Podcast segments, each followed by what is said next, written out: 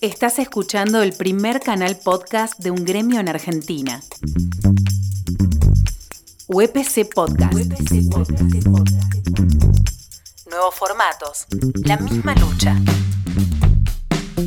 Por la defensa de la educación y del trabajo.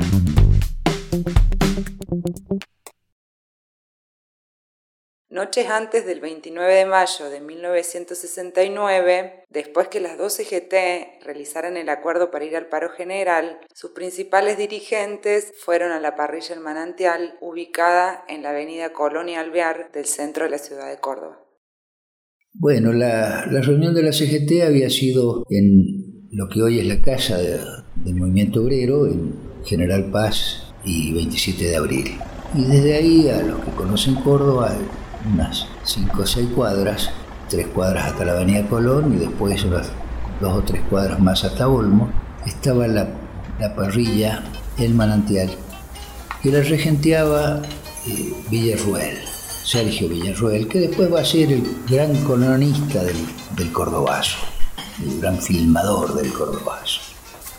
Eh, él había sido echado de los SRT y se las bancaba, bancaba su vida y su familia, eh, haciendo lo que sabe hacer todo argentino, asado.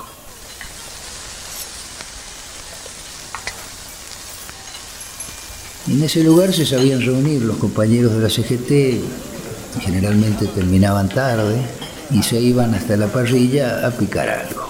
Era un galpón grande, con mesitas chicas, y sobre las mesas se ponía un papel estraza, ese era el mantel de lujo que tenía.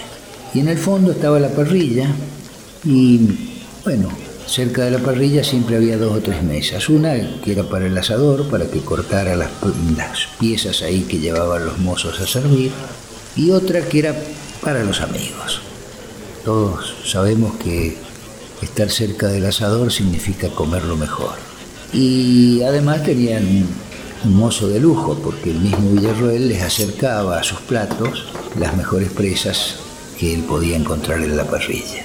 Y de paso escuchaba lo que conversaban estas, estos asistentes. Y bueno, estaba el negro, negro Atilio López, secretario general de la UTA, estaba el Pidio Torres, el secretario general de Lesmata, que fue la infantería del Cordobazo, y estaba también este, el secretario general de, Luz y Fuerza, el gringo Tosco. Tres corrientes políticas bastante diferenciadas. Este, uno representaba, dos representaban al peronismo, uno de la más ortodoxa y el otro de la más combativa, que era Atilio. Atilio Hipólito López, fíjense, de origen radical su familia. Y el gringo Tosco, que no era peronista, pero tampoco era antiperonista.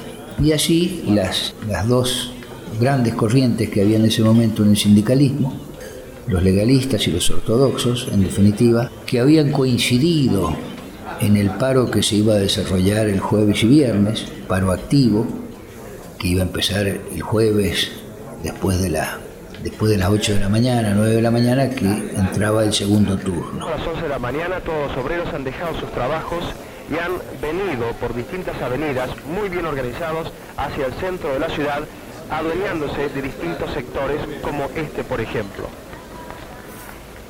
Con eso se lograba duplicar la fuerza. Se quedaba el turno de noche y se agregaba el turno de día. Y Villarroel iba y venía y escuchaba algo y, entonces en algún momento este, pregunta, ¿cómo? Va a haber lío el jueves, el viernes en el paro.